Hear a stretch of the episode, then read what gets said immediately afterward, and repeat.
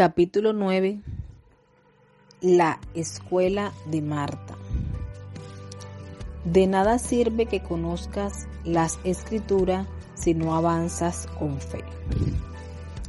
En la Biblia se puede aprender mucho sobre la diferencia entre saber y creer.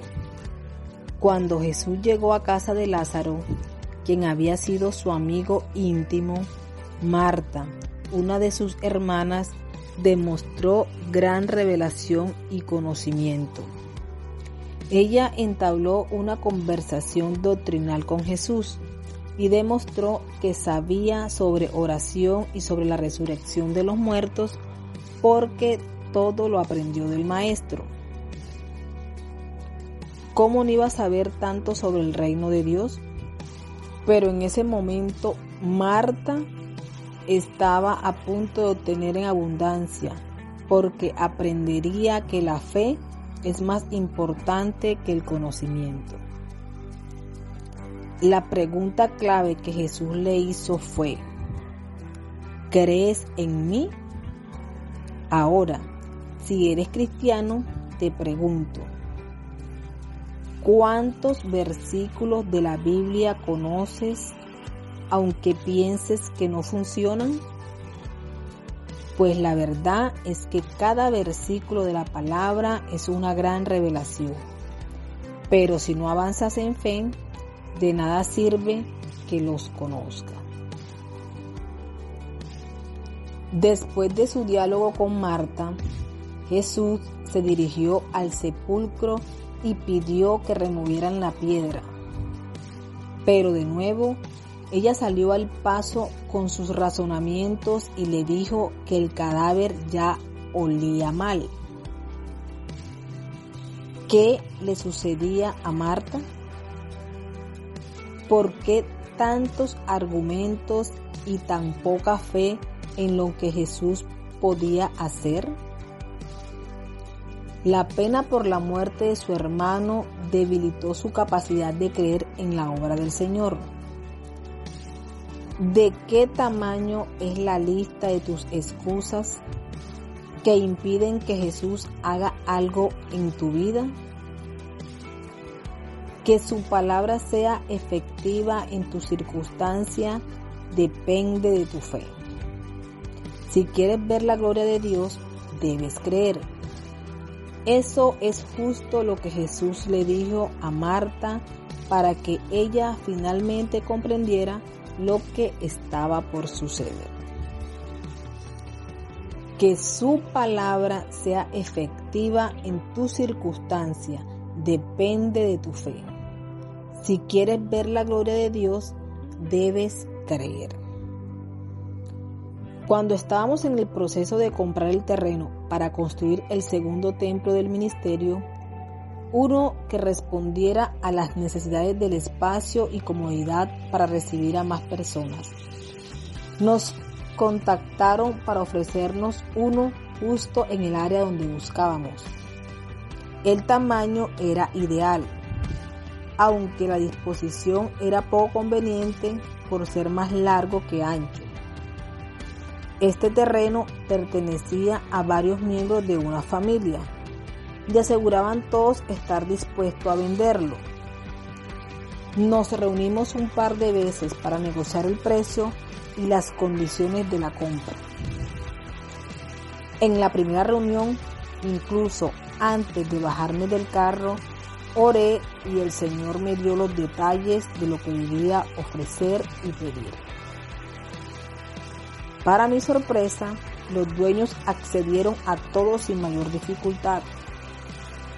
Ya está, sin duda, Dios está respaldando esta negociación.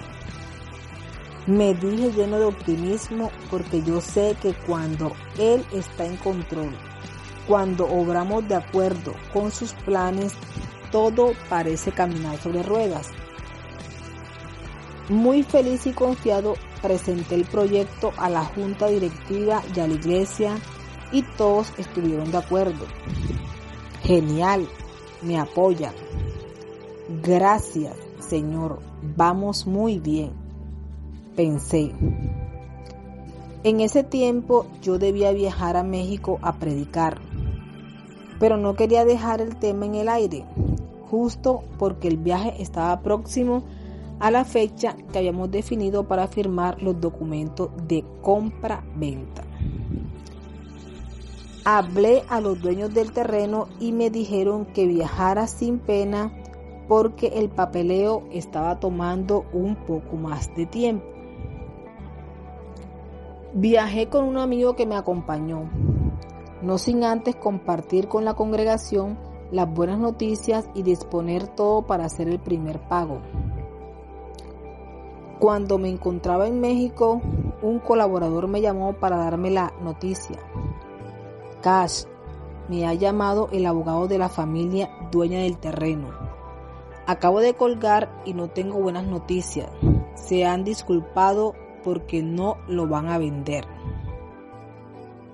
Y yo dije, ¿qué?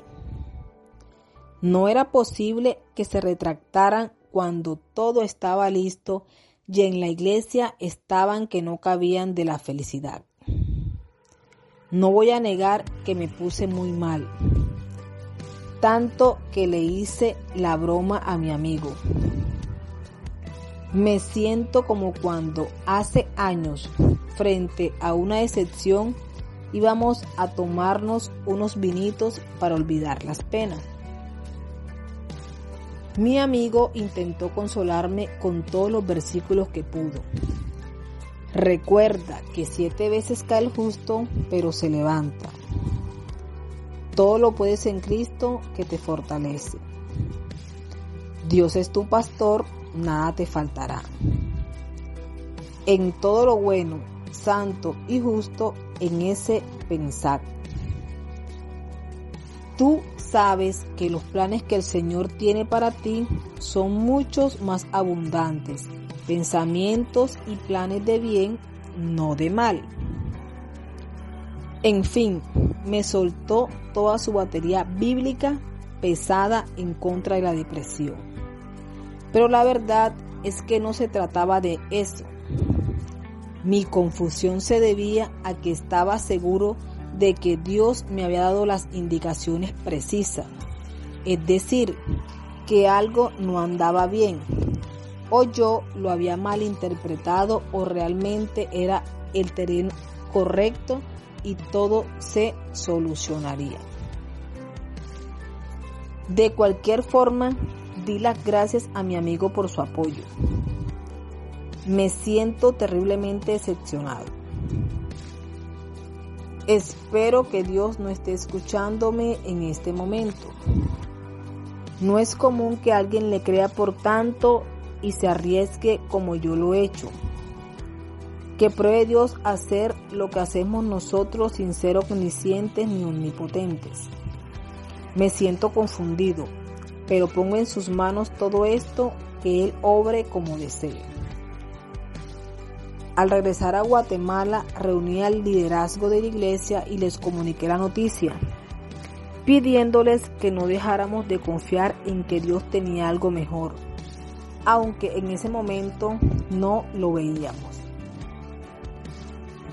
Pasaban los días y nada cambiaba. Yo oraba, le pedía instrucciones al Señor, pero no lograba escucharlo hasta que una noche en mi habitación, cuando mi esposa ya estaba profundamente dormida y yo acariciaba su cabello, escuché, hay cosas que tú no sabes. Les daré otro terreno mejor y podrán construir el templo para que el ministerio se extienda. Has dicho que yo pruebe hacer lo que tú haces sin ser omnisciente y omnipotente. Prueba hacer lo que hago yo, que siendo omnipotente y omnisciente, confío en ti. Eso era todo lo que necesitaba. La fe que Dios nos tiene siempre ha excedido la que nosotros le tenemos a Él. Esas palabras me devolvieron la vida y lloré de agradecimiento. Dios nos respaldaba me pedía que creyera y confiara por sobre cualquier conocimiento y situación que pareciera contraria. Me pedía que avanzara por fe, no vista. Algunos meses después, efectivamente, fue un milagro que lográramos reunirnos con los dueños de otro terreno mucho más accesible, mejor ubicado y con mejor disposición topográfica para construir. Los agentes de bienes raíces se habían acercado a mí para ofrecerme una lotificación para mi casa, pero yo les dije, no quiero un terreno para mi casa, sino uno para la casa del Señor. Cuando nos entrevistamos con los dueños de este nuevo espacio, ellos nos dijeron que no lo vendían, que solamente rentaban la tierra y entre las cláusulas se estipulaba que no la alquilarían a iglesias. Pero como Dios se especializa en lograr imposibles para que no haya duda de que fue Él quien obró a nuestro favor, luego de algunas reuniones los dueños aceptaron rentárnoslo. La negociación favoreció mucho el proyecto porque al reducirse la inversión inicial por el terreno, contábamos con más recursos para construir. Cuando el equipo pastoral y yo visitamos el espacio, el Espíritu Santo se derramó sobre nosotros, dejándonos como ebrios en su presencia, y entonces me dijo, querías embriagarte y ahora te doy gusto. No pude más que rendirme de nuevo a su amor tan detallista, porque justo eso fue lo que meses antes, decepcionado, le mencioné a mi amigo. Frente a la incertidumbre, fui como Marta. Busqué argumentos y excusas fundamentadas en mi conocimiento y en lo que veía, pero aprendí la lección. Quita la piedra si ya sabes que Jesús es la resurrección y la vida. Dios nos dice como a Marta, te aseguro que verás mi gloria si crees. No seamos necios, podemos saber muchas cosas, pero solo veremos cumplidas aquellas promesas que creamos de corazón. Que tu conocimiento no sea estorbo para tu fe. Él es nuestro intercesor, está delante del Padre pidiendo por nosotros. De nada sirven los cursos, las profecías y las conferencias si no refuerzas y fortaleces tu fe en el poder e intercesión de nuestro Señor. Claro que está bien que aprendas, pero todo debe ayudar a que creas en Dios y en su capacidad de hacer la obra en tu vida. Evita ser como Marta, que sabía mucho, pero a la que Jesús tuvo que poner contra la pared para que al fin se avivara su fe. Eres salvo por lo que crees, no por lo que sabes. Serás sano por lo que crees, no por lo que sabes. Tu familia será bendecida porque sabe lo que Dios te ha prometido y porque lo crees.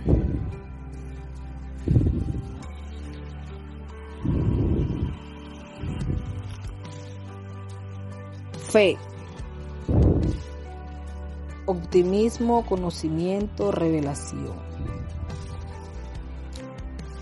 Jesús también dio gracias al Padre porque sabía que todo el proceso que enfrentaban era un avivamiento para la familia que amaba.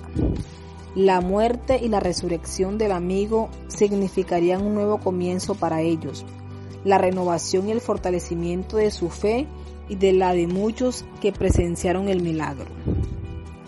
Marta, María y Lázaro estaban muy cerca de Jesús. Sabían quién era Él. Sin embargo, habían perdido el rumbo. Su fe se había apagado. Lo veían más como un amigo que como su Señor. Hoy puedes experimentar un avivamiento.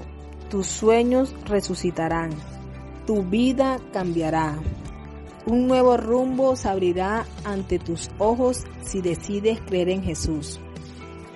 Y si ya eres creyente, recupera tu primer amor por Él. Verás que no quedarás defraudado.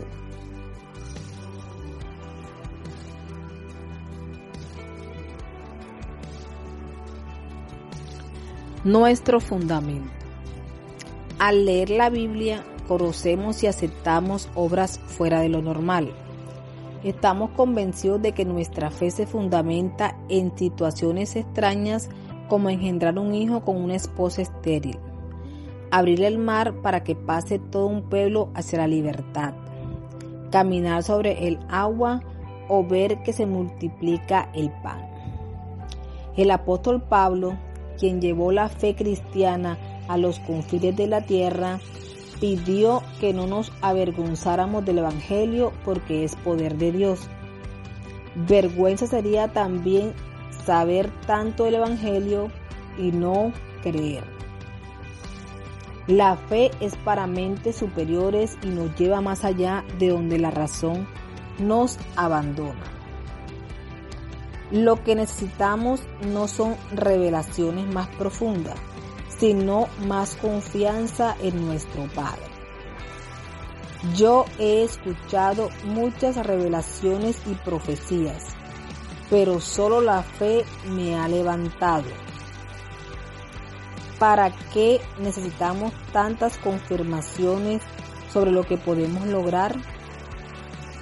Cree y actúa conforme a esa fe. Por supuesto que esperamos que Dios nos permita conocerlo más, pero ese conocimiento sería en vano si no nos conduce a creerle de corazón. ¿Qué hace un niño cuando recibe un milagro de sanidad? Un niño no ayuna, no estudia profundamente las escrituras, solo cree y recibe. Por eso le pido al Señor que nos dé esa fe inocente y poderosa de los niños. Aprendamos a ver los problemas como oportunidades para conocer al Señor y ver su obra. Si los israelitas no hubieran sido esclavos en Egipto, Moisés nunca habría conocido a Dios de esa forma y no los hubiera conducido hacia la libertad y la bendición. Si hay abundancia de comida, no necesitamos un milagro de multiplicación de panes y peces. Por eso, si quieres ver milagros, seguramente enfrentarás problemas, porque si tú estuvieras bien, no habría necesidad de la obra sobrenatural. La experiencia de Marta es la mejor escuela de teología y también de fe, porque nos enseña a creer haciendo uso correcto del conocimiento. Dile al Señor, desde hoy me inscribo en tu academia. La Biblia será mi libro de texto y la vida será mi escuela. Aprenderé y creeré tus enseñanzas. Nada me detendrá para alcanzar el cumplimiento de tu palabra en mi vida.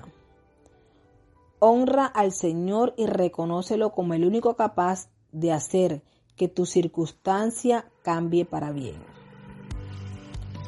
Honra al Señor y reconócelo como el único capaz de hacer que tu circunstancia cambie para bien.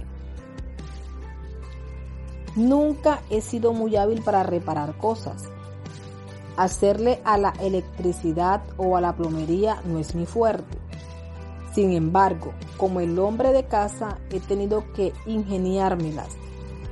Así que me preocupo por tener herramientas a la mano por si hay que apretar algún tornillo, comenzando por los de la cabeza de algunos de mis hijos.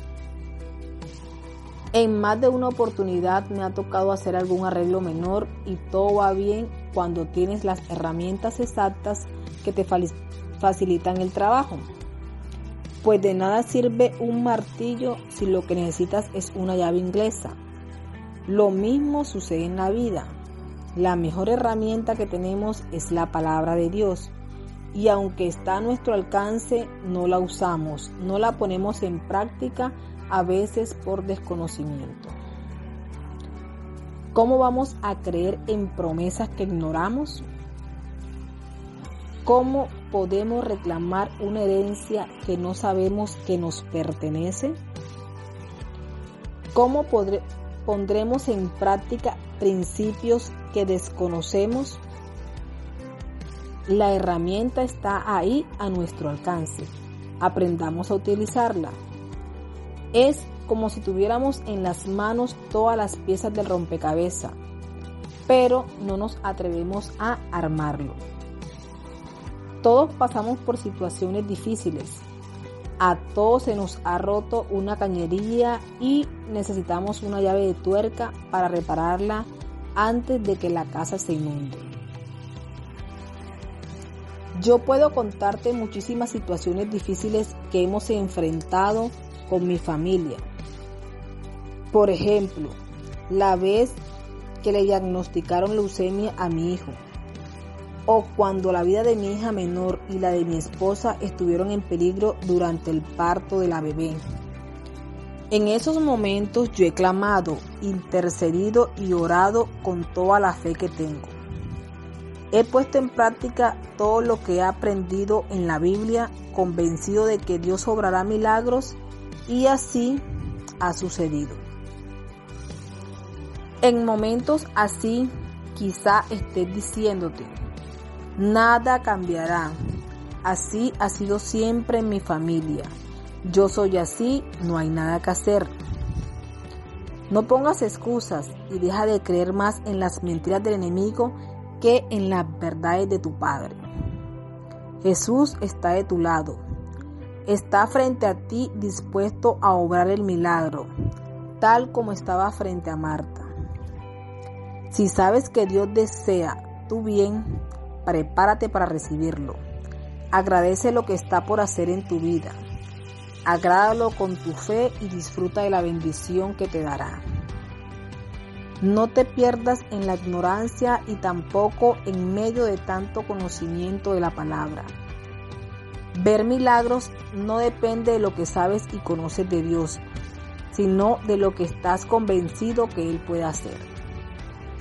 Que tus recursos y conocimientos no sean tropiezo para tu fe. Al contrario, aprovecha esos recursos y sabiduría para ponerla en práctica. No vivas esa ironía religiosa del que sabe mucho, pero cree poco y no obtiene nada.